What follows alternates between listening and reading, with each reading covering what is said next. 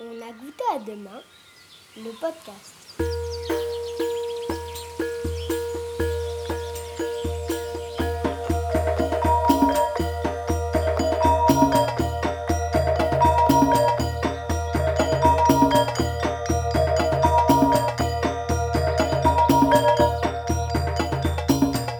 Une émission proposée par le court-circuit.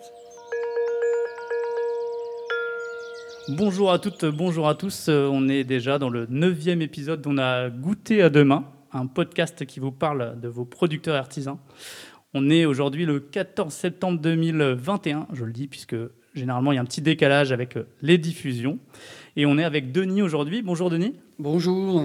Et avec Denis, on va parler, euh, on va parler de brebis et on va aussi parler d'un fort. Alors là, on laisse un peu le, mystère autour du, fort. On va vous parler de tout ça avec, avec Denis. On a, on a hâte d'en savoir un peu plus sur ce qui se passe à la formagerie à Seclin. Et donc, euh, Denis, question inévitable, est-ce que tu peux te présenter euh, ton âge, ton métier et où est-ce que, je l'ai un petit peu dit, où est-ce que situe ton exploitation? Alors, bah oui, moi c'est Denis, j'ai 47 ans. Euh, Je suis né au Berger, au fort de Seclin. Donc, euh, un site un peu euh, atypique. Et euh, qu'est-ce que tu vas nous proposer comme, comme produit? Puisque pour l'instant, à l'heure où on se parle, ils ne sont pas encore proposés. Mais j'ai ouï dire qu'ils arrivaient très prochainement. T'as ouï dire oui, euh, bah, on a eu un peu un, un décalage avec les travaux, donc ils ne seront pas avant février malheureusement. Donc nous allons proposer euh, du yaourt nature, bio, parce qu'on est classé bio, du fromage frais. On espère euh, du fromage un peu plus affiné. euh, on est encore en phase de test. Donc euh, les fromages affinés, ce sera au fil du temps. Ok, ça donne, ça donne envie en tout cas. Ça donne envie, c'est super bon. ouais.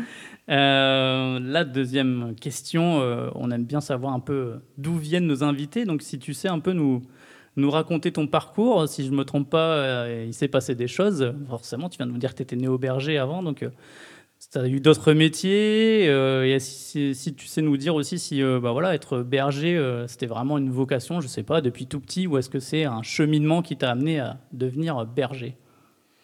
Alors, on va pas remonter trop loin. Euh, ces 20 dernières années, j'étais plutôt assistant commercial dans diverses sociétés. Euh, y a eu quelques raisons de santé qui ont fait que on a dû prendre un, sacré virage.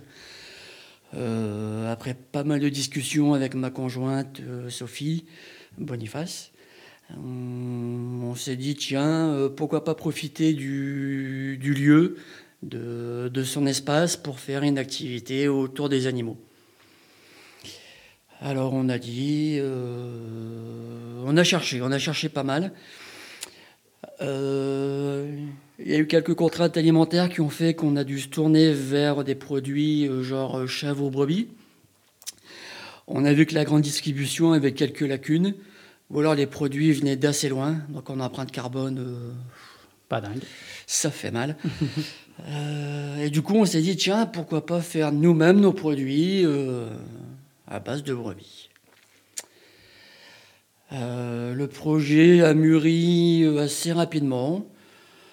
Euh, L'occasion d'un licenciement pour une aptitude a accéléré les choses. Donc, plutôt pas mal. Pour répondre à une partie de la, question, non, c'était pas forcément une vocation. On a un lien quotidien avec les animaux. Donc on a pas mal de chiens, enfin des poules, des, des chevaux, des oies, enfin une sacrée variété. Mais ça nous correspond euh, assez bien. Euh, en ce qui me concerne, j'ai pas d'ancêtre connu paysan ou agriculteur. C'est ce que j'allais te demander. Non, c'est peut-être dans les gènes, mais ça remonte à pas mal de générations, je pense. Euh, donc euh, voilà. Mais en tout cas, il y, a cette, il y avait déjà ce- cette passion, cet amour pour les animaux. Quoi. Pour Ça- les animaux, ouais, tout à fait, ouais. On a, on a pas mal tâtonné, on voulait euh, garder des chiens parce que nous on en a déjà pas mal et mais bon, il y a des contraintes, euh, il y a eu quelques contraintes. Donc ça dit non, ce sera pas pour nous et pas pour eux, malheureusement. Et puis C'est un cheminement qui part, voilà, qui vous avez avancé à deux. On a pas mal réfléchi à deux, effectivement. Normalement, c'est un projet où je suis censé pouvoir aménager euh, mes journées. Donc au quotidien, bon là, je dépends un peu plus des bêtes que de, que de ce que je voudrais faire. c'est plus elle qui décide que toi. C'est là actuellement. ouais. Parce que là, on est dans une période où qu'est-ce qu'elle te demande? Non, c'est qu'on a mis malheureusement pas mal de temps à trouver euh, l'équilibre alimentaire pour les bêtes. Donc euh, ça, ça nous a pris pas mal d'énergie. Euh, donc là, ça s'est pas mal stabilisé. Je suis super content. Sophie, elle a fait un super boulot. Et là, bah non, on sort d'une période de lutte. Donc c'est plutôt elle qui était contente. Et lui. Mais non, non, c'est parce que je, fais du, je suis en monotraite et il faut toujours être là en surveillance euh, si elles perdent pas trop, euh, parce qu'elles sont en gestation. Donc, euh, non, non, il faut être présent là. C'est de la vigilance euh, au Ouais, quotidien. ouais, quoi. tout à fait, ouais. C'est pour ça que tu m'as dit tout à l'heure, d'ailleurs, tiens, je vais éteindre mon téléphone. C'est peut-être euh, une des premières fois de l'année où je le fais. ça doit être ça, ouais. Il doit se demander quoi. Et euh, pour euh, quand il y a eu cette décision là de, de devenir berger, est-ce que vous avez fait euh, des formations? Est-ce que vous avez été rencontrer d'autres bergers dans la région, ailleurs euh? Alors, tu dois suivre un, PPP avec la chambre de commerce et nous, on a été suivis par Initiative Paysanne sur Arras. Donc, on a vite été classé comme un projet atypique.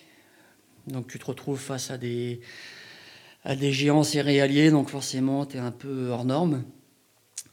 Donc, tu as un parcours euh, d'à peu près deux ans qu'on a suivi avec Sophie. Euh, tu as pas mal de, formations, surtout en chiffres, ou alors euh, questions sanitaires, un peu, tout ça qui est un peu obligatoire pour pouvoir aussi avoir l'aide régionale, par exemple. Donc ça, ça peut être intéressant. Sachant qu'on fonctionne en autofinancement, donc c'est un apport euh, assez sympa. Euh, des gens sur la région, avant, avant de se lancer, avant d'avoir la question de la bergerie, on est allé voir une chèvrerie sur la côte. Et puis euh, je pense que ça, ça a peut-être cheminé un peu par là, et après, on a fait du woofing dans le sud, dans, dans une ferme euh, un peu comme la nôtre, des gens très roots comme nous. Et on a passé une semaine intense, on a découvert beaucoup, beaucoup de choses. Donc, euh, ouais, ouais, ça a été un super retour. Et là, c'est venu valider, euh, valider le projet. euh. C'est venu valider du quotidien. Ouais. on s'est dit, si on fait des journées comme ça, on va pas, on va pas durer longtemps. Mais non, non, au fur et à mesure, on, on, on baisse un peu en termes de tâches. euh, on, on arrive à être, euh, à être comme il faut. Donc, c'est- franchement, ouais, bien. Ouais. De toute façon, après, c'est souvent. euh, donc, quand on lance un projet, quel qu'il soit, euh, les premiers mois, années, on sait que euh, on va se lancer dans quelque chose d'assez d'assez intense. Quoi. C'est intense, tu cours après le temps. Ouais, c'est- on connaît ça aussi au court-circuit. euh, c'est assez inévitable au début. euh, Il faut bien le croire. Ouais. Il faut y aller, quoi. Il faut y aller, ouais. Après, c'est un choix, donc euh, tu vas, euh, t'y vas, euh, la fleur au fusil. Enfin, je sais pas, tu vas, t'es content. C'est ce que j'allais dire. Non, c'est pas un boulet, donc euh, Quand tu vas, quand tu vas avec le sourire, avec la passion, généralement aussi, euh, ça change quand même. et tu découvres pas mal de choses. hein. Et il y a de te le rendre. hein. Honnêtement, euh, pour moi, c'est des gros toutous avec de la laine. hein. Et euh, du coup, euh, nous, on aime bien demander ça. Je ne sais pas si ça a été le cas pour toi. Euh, bon, forcément, je pense que tu parleras de Sophie. mais est-ce qu'il y a pour toi des personnes clés dans, dans cette aventure-là de, de, de berger, des gens qui ont, je sais pas, des mentors ou, ou non ou C'est plutôt une chose que vous avez fait vous et... C'est pas un blanc, hein, c'est de la réflexion. Ouais, ouais, on a, on a le temps. On- justement, on, a le prend le ouais. temps. On prend le temps, mais. Euh, de. Non, pas. C'est vraiment J'ai pas de mentor dans, dans la dans le fait d'être euh, paysan ou berger, non. Après, euh, Genre, euh, tu vois, mon beau-père, je sais qu'il a passé les 60 ans, il, il, bosse tout le temps, il est passionné par son boulot. Donc ça te donne une, certaine image, euh, ouais. Euh, bah, après, Sophie, parce que elle était là, elle est toujours là, quoi. Après, non, que ce soit familial ou au niveau des amis, pas tant, ouais, bah. Non, pas. T'en as qui te suivent, c'est super, ils sont là pour t'épauler. Mais non, ça a vraiment été une décision euh, tous les deux. Ouais, j'ai l'impression qu'on voit que c'est un cheminement personnel au final. Ouais, euh, Tout à fait, ouais. Et euh, justement, tu en as un peu parlé, le quotidien, c'est voilà, c'est toujours quelque chose qui nous intéresse. Hein. Tu as dit que c'était intense. moi, j'ai plusieurs questions là-dessus. La première que, que je me pose, si tu as envie d'y répondre, mais ça va. Euh, est-ce que le travail en couple, euh, ça se passe bien? Est-ce que vous êtes du coup chacun donné vos tâches, vos responsabilités? Vous avez compartimenté un peu le travail? Enfin, Nous, on, parle souvent de cette question parce que alors, on n'est pas, on n'est pas en couple, mais on travaille entre amis et on sait que bah, déjà entre amis c'est quelque chose. Donc voilà, on sait que c'est souvent le cas, hein, mine de rien, sur les exploitations de travailler en couple ou en famille. Mm. C'est ouais, ouais, c'est plus souvent qu'on l'imagine. Souvent, c'est le monsieur qui a l'exploitation et madame qui vient pour faire de la transfo, par exemple. On a eu beaucoup de, cas similaires. C'est euh, c'est pas vraiment un travail en couple parce que Sophie euh, peut, être considérée comme euh, aidant familial mais ou adjoint collaboratrice, c'est une qualification. Mais tout ce qui touche aux bêtes, c'est plutôt moi. Donc je suis vraiment dans la bergerie ou à l'extérieur. et Sophie gère l'administratif. Ok. Donc chacun, chacun est un peu responsable de. Chacun sa tâche. Ça marche pas sur les pieds. on ne se marche pas sur les pieds, on en discute tranquillement. Elle descend me donner des coups de main s'il euh, y a besoin. Euh, après, elle me demande des, des petits conseils ou genre de choses sur l'administratif. On est euh, très, très fusionnel à ce niveau-là, mais chacun, chacun son truc. C'est l'organisation qu'on retrouve assez souvent au final. Retrouve a priori, elle doit être efficace. Et tu, parlais, tu parlais du choix du bio. Euh, est-ce qu'il y a une raison particulière pour avoir choisi euh, directement le bio? Enfin, j'ai l'impression que ça c'était un choix. C'était. Il n'y avait pas de question, quoi. Ouais, non. J'aime pas tant euh, la qualification bio. Pour moi, ça fait biologique, mais plutôt naturel. Chez nous, c'est c'est de l'éco-pâturage. ça pousse comme ça a envie. Donc honnêtement, ouais, on a eu l'appellation. Voilà, c'est évident, c'est bio, c'est naturel. Et euh, on a parlé un peu euh, de, du lieu, euh, enfin on l'a évoqué, ce, fort de, de Seclin. Est-ce que tu peux nous expliquer un peu comment vous êtes retrouvé à monter une bergerie dans un fort Alors le site bah, appartient à la famille Boniface, donc aux parents de Sophie. Donc c'est un fort serré rivière qui date de 1870, pour faire un tout petit peu d'histoire qui fait partie des cinq forts euh, pour protéger euh, l'île après les guerres franco-prussiennes. Euh, donc les parents l'ont récupéré il y a à peu près 25 ans. Ils y ont élu domicile, donc c'est un site privé familial. Et à la base, c'était pour pouvoir exposer la collection privée de la famille.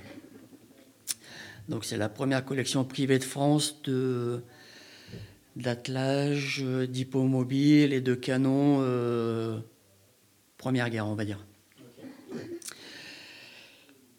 Il y a une partie du fort qui était un peu, on va dire, à l'abandon, mais qui, où on n'allait pas forcément. Et puis on s'est dit, tiens, on va investir le lieu. Donc on a fait la bergerie dans une ancienne poudrière. Donc il fait une centaine de mètres carrés sur euh, quelques mètres de hauteur. Donc tout le monde est bienvenu pour, euh, pour visiter. À la fois le site, donc il y a des visites sur le site, euh, musée, fortification, avec une famille passionnée. Je crois que la passion, à chaque fois, elle se, elle se transmet. Ouais, j'ai l'impression. j'ai l'impression que clairement, la passion, elle est, elle est La sa famille. passion. Quoi. Ouais, ouais, chacun dans son domaine, mais effectivement, euh, bah, il y a la troisième génération qui est déjà euh, passionnée. hein. Le petit-fils qui travaillait avec son papy, euh, il laisserait pas sa place pour un autre, hein, honnêtement.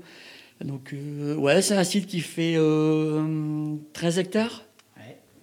Donc, on a de quoi. On aura de quoi être en autosuffisance d'ici à peu près 3 ans. Donc, euh, boisé, prairie. euh, Et donc, effectivement, euh, ça se visite pour le fort avec euh, un petit musée, c'est ça? Ouais. Et après, vous, vous êtes aussi euh, Nous open aussi, on fait, pour- on fait des visites, tout à fait, famille ou école, qu'on a déjà pu faire, qui étaient avec des retours super sympas. Donc, Ah, c'est clair. Bah, pour l'avoir visité la première fois, on prend, ouais, on prend un peu une claque. Enfin, c'est un lieu, on sent tout de suite l'histoire, euh, l'histoire qui est, qui est, qui est, qui est présente. Et moi, ce que j'aime bien dans, dans cette idée, c'est, euh, bah, c'est, il y a cette histoire, mais il y a aussi le présent. Il y a, voilà, il y a, il y du passé, mais, mais ça continue à vivre. il y a du présent et il y aura du futur, aura ça c'est sûr. Il y a d'autres projets qui vont être, euh, qui vont être menés. Donc, euh, ouais, ouais, il y a un- Je trouve ça assez chouette de pouvoir mêler un peu, euh, voilà, tout ça en même temps et de continuer à faire vivre. Voilà, c'est intemporel, je pense, voilà. Ouais. C'est un lieu comme ça qui vit, qui vit et qui va vivre encore euh, quelques années. Ouais, ça, Donc ça, c'est une, une volonté. Quand euh, Sophie est venue parler de projet de bergerie à ses parents, euh, qui pour le coup n'avaient pas dû y penser avant, eux, ça leur a parlé. Ben ouais, pour certains, tu peux paraître loufoque, tu vois, pour être gentil. hein. Mais comme les parents ont, bah, ont lancé leur projet aussi, euh, à l'époque, on les a pris pour des fous. Bah, ils ont, c'était naturel. Y C'était naturel en pour fait. eux. Ils Voilà. euh, Complètement ouvert au projet. On leur a amené euh, quelque chose de, de concret et bah, ils, ont, ils ont adhéré tout de suite. Ça, c'est top. Ouais. Et euh, au niveau du quotidien aussi, on aime bien poser cette question. Alors, on sait que des fois, c'est pas forcément évident, mais est-ce que tu saurais un peu nous expliquer, euh, voilà, euh, quand on s'occupe de brebis, euh, comment tu t'organises sur une saison Enfin, je sais pas si on peut parler de saison, de, certaines périodes de l'année. Enfin, est-ce qu'on peut un peu donner des petites infos à ceux qui nous, celles et ceux qui nous écoutent sur comment ça se passe? Parce qu'il y a des temps forts, si je dis pas de bêtises, des temps un peu plus calmes. Ouais, tout à fait. Tu as, plusieurs saisons dans l'année. Ouais, tu as la saison. Alors, par quoi on peut commencer Euh, On va commencer par la saison de la lutte. Allez, comme ça, on va faire un cycle. Période de lutte, donc euh, tu mets le bélier avec, euh, avec les brebis, avec les brebis, donc tranquillement. Tu fais du flushing, donc un mois pour qu'elles commencent à faire leur chaleur, par exemple. Donc là, c'est juste de la surveillance. Le quotidien, c'est leur donner à manger le matin. Nous, on les sort et je les récupère le soir. Je leur donne à manger et elles ressortent tranquillement. Donc tu vois, c'est des journées plutôt, plutôt simples où après, bon, il faut quand même nettoyer. euh. Ça, c'est quelle période de l'année du coup? Là, c'est maintenant. C'est en ce moment. ouais. Voilà, sachant que même euh, la période de lutte est quasiment finie. là. Il en reste peut-être une. Euh, Il y a la traite aussi. Moi, je suis en monotraite, donc je traite le matin. Donc, euh, parce que je mets autant de temps euh, le soir pour avoir 2 litres de lait, ça m'intéresse pas vraiment. euh. donc, on fait plutôt la monotraite. Euh, vers 11h, tu as terminé, tu vois, par exemple, quand là, on est bien, bien organisé. Donc, et l'après-midi, ça me permet de travailler sur la salle de transfo ou d'autres choses. Donc, tu peux t'aménager du temps si tu es tout seul à l'administratif. Yes. Après arrive la période de tarissement. Donc là, c'est juste leur donner à manger, surveiller que tout va bien. tu arrives sur la période d'agnelage. Donc nous, ce sera courant décembre. Où là, c'est quand même un peu plus intense. Où tu dois surveiller, je ne vais pas dire H24, mais quasiment euh, pour être là quand il y a une naissance. Ça dure, euh, bah là, comme elles sont un peu décalées, ça peut durer à peu près un mois. Euh, à l'issue, bah, il faut t'occuper des petits, surveiller que tout va bien. Euh, et puis après, tu arrives sur euh, la période où tu commences à traire. Donc là, il faut pouvoir séparer les agneaux quand ils sont à peu près sevrés, hein, à peu près deux mois, on va faire ça. Et puis donc enchaîner la traite, la surveillance des petits, euh, l'entretien, le nettoyage. Donc c'est là où c'est un peu plus intense. Et puis arrive mai, juin, où tout le monde est un peu indépendant, où tu recommences un cycle tranquillement, euh, où il commence à faire beau, tout le monde gambade et tout le monde est content. ouais, c'est ça. Donc c'est vraiment des cycles. Et après, je suppose que d'une année à l'autre, il y a tellement. Enfin, c'est du vivant, donc il y a tellement de, de choses euh, potentiellement imprévues ou quoi qu'il existe que une année n'est jamais identique. Déjà, la journée, c'est pas identique. Déjà. On va partir et, la journée plutôt. Là. Et donc, euh, ouais, des imprévus, euh, t'en as, des super, des moins bons. Bon. Tu t'adaptes. Hein, euh. On n'a eu aucune formation terrain, donc on y va un peu au feeling. Je pense qu'on s'en sort pas trop mal. Donc là, on est content. On est content de certains résultats. Après, ce qui est bien, c'est quand tu as les petits qui sont là et qui gambadent partout, ça te remet euh, un second souffle, tu vois. Et ça, c'est sympa, oui. Ouais, il t'envoie de la force. Il t'envoie de la force et tu sais, ouais, euh, tu sors de l'agnolage, tu es fatigué, mais tu les vois courir. Tu, bah, tu reprends un petit peu d'énergie, quoi, c'est cool. Ouais, en tout cas, euh, je pense que ça sentira à l'écoute, mais on... moi, en tout cas, je sens ta passion et c'est vraiment, vraiment appréciable. Ouais, puis je te dis, elle te le rend bien. Hein. ouais, ouais, c'est câlin comme tout, et ça te fait confiance. Ouais. Franchement, euh, limite, on... quand je râle dessus, elle baisse la tête, par exemple, tu vois. tu vois l'intonation de la voix, elle réagisse. C'est super, ouais. C'est cool. C'est cool de t'entendre le dire. On va parler un peu du court-circuit. Euh, qu'est-ce qui, question bête, mais qu'est-ce qui a fait votre décision de participer au court-circuit? Euh, Qu'est-ce qui vous plaît dans le court-circuit? Euh, Je pense notamment en fait d'être point de distribution, donc on va le, on en profite pour le rappeler. Hein, tout. Tous les mercredis après-midi, vous pouvez venir récupérer euh, votre commande au Fort de Seclin. Vous avez jusqu'au lundi soir pour passer votre commande. Euh, ouais, euh, qu'est-ce qui te plaît dans le court-circuit Est-ce qu'il y a notamment ce lien avec les consommateurs as quand ils viennent récupérer leur commande? Est-ce que tu peux nous dire un peu tout ça? Je me souviens d'une journée où on était avec Sophie. On devait aller chercher un truc pour la fromagerie et on a eu un appel un certain Maxence. un sombre individu. Un sombre individu. Je côtoie depuis 8 ans maintenant. et qui se présente, voilà, euh, circuit et il y avait Sophie au téléphone, blablabla. Bon, je... Il a dû faire son, euh, son commercial, quoi, super. Donc, euh, on ne sait pas pourquoi, il y a un truc qui est passé. Tu vois, donc euh, assez sympa. Euh, suite à ça, on a voulu découvrir un peu le fonctionnement, donc on est venu euh, à l'auberge. Ouais. Visiter un peu, euh, voir un peu comment ça se passait, un point de retrait. super accueillant, donc il nous a montré comment ça se passait, les, les coulisses. Donc là, on a, bah, on a adhéré. On est allé voir aussi un peu plus grand, je crois que c'était Hasbrook une plateforme de préparation, il me semble. Ouais. ouais. Ouais, Donc là, tu vois effectivement plus les coulisses.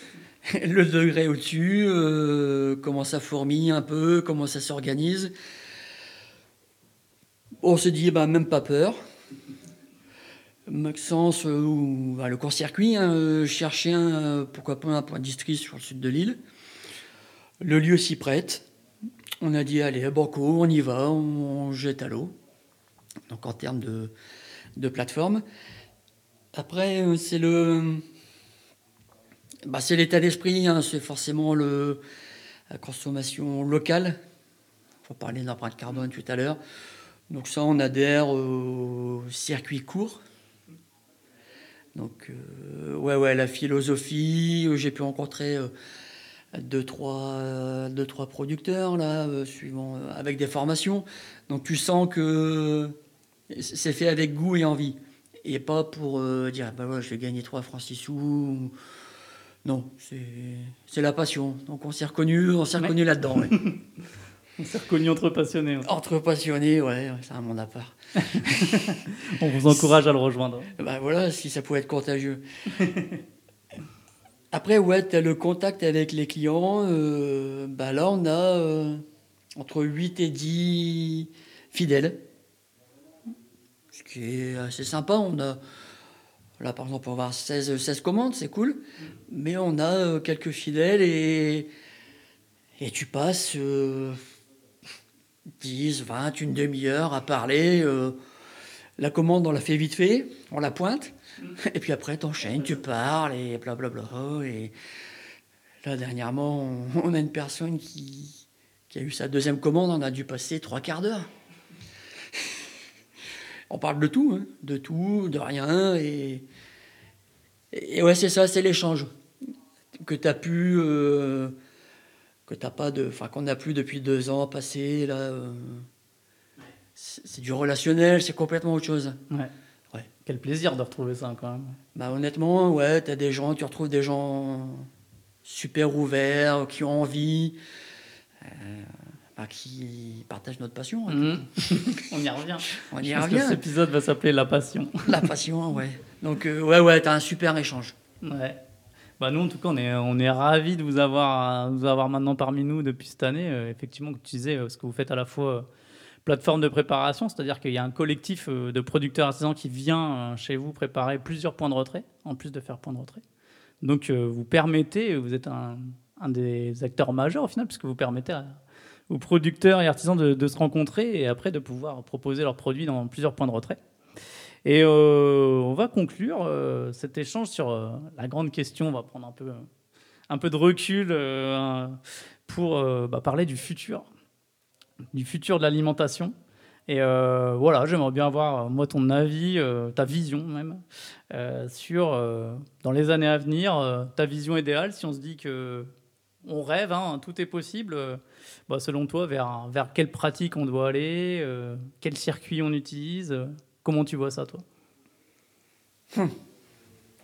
Et est-ce que tu es optimiste Voilà, c'est ce que le droit de me dire C'est bizarre, le, droit de me dire que tu ne l'es pas. le premier mot qui venait, c'était pessimiste. tu vois, quand j'entends ce qui se passe euh, au niveau mondial, où six mois on a consommé toutes les réserves pour l'année, ça fait peur. Ça fait peur. Par contre, je suis super optimiste pour euh, les structures comme les nôtres.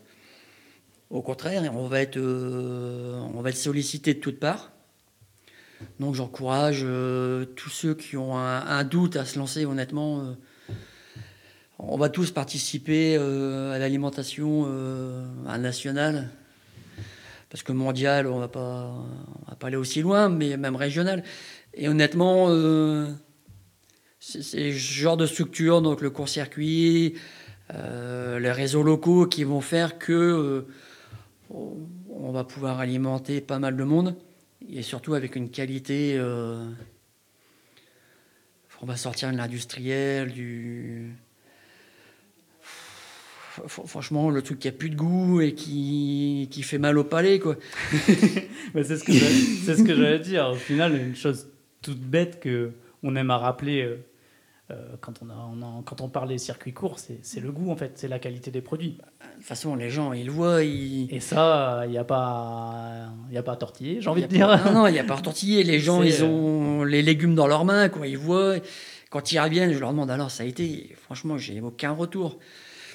Euh, que ce soit dans n'importe quel produit, hein, euh, viande, frais ou légumes, et ils sont. De toute façon, ils reviennent. Donc, c'est qu'ils sont euh, super contents. Donc, euh, ouais, sortir du. Je crois que c'était euh, du catel, là, dans les loups la cuisse, euh, sortir de ce circuit, là, qui fait mal. Et puis, bah ouais, il y avait le, le confinement qui a participé, mais je pense qu'il y a que 10% des gens qui, qui sont restés fidèles. Donc essayer de renouer avec ces traditions locales, ça pourrait être super sympa. Quoi. Il y a encore beaucoup à faire, ça c'est Il y clair. a beaucoup à faire, mais euh, on avance euh, petit à petit, euh, franchement. tous- les acteurs, tous les producteurs qui sont dans le court-circuit à leur échelle. Donc honnêtement, on va y arriver. Hein. Ouais, et du coup, j'ai envie de dire pour conclure, moi je suis persuadé qu'on va y arriver déjà. C'est bien pour ça que j'ai créé le court-circuit avec euh, Anthony et Maxence et qu'on travaille avec vous au quotidien. C'est pour ça qu'on parle de passion. Moi, j'ai exactement la même passion qu'il y a 8 ans. Je pense qu'elle est même encore plus importante. Donc, on va y arriver. Et puis, euh, on, en profite. euh, on fait un petit appel à tous les passionnés qui nous écoutent. Allez-y, lancez-vous, mangez des bons produits. Devenez pourquoi pas berger dans un fort ou on ne sait où. Mais voilà, lancez-vous. Et n'ayez pas peur en fait. N'ayez pas peur. Allez-y. Eh ben, merci beaucoup, Denis. Merci. Oui. Et puis, euh, en tout cas, on vous dit euh, à très bientôt. Et puis, les bons produits de Sophie et Denis arrivent bientôt. Vous l'avez donc entendu.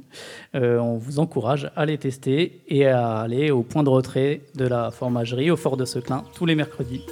Nous, on se retrouve très bientôt pour un nouvel épisode.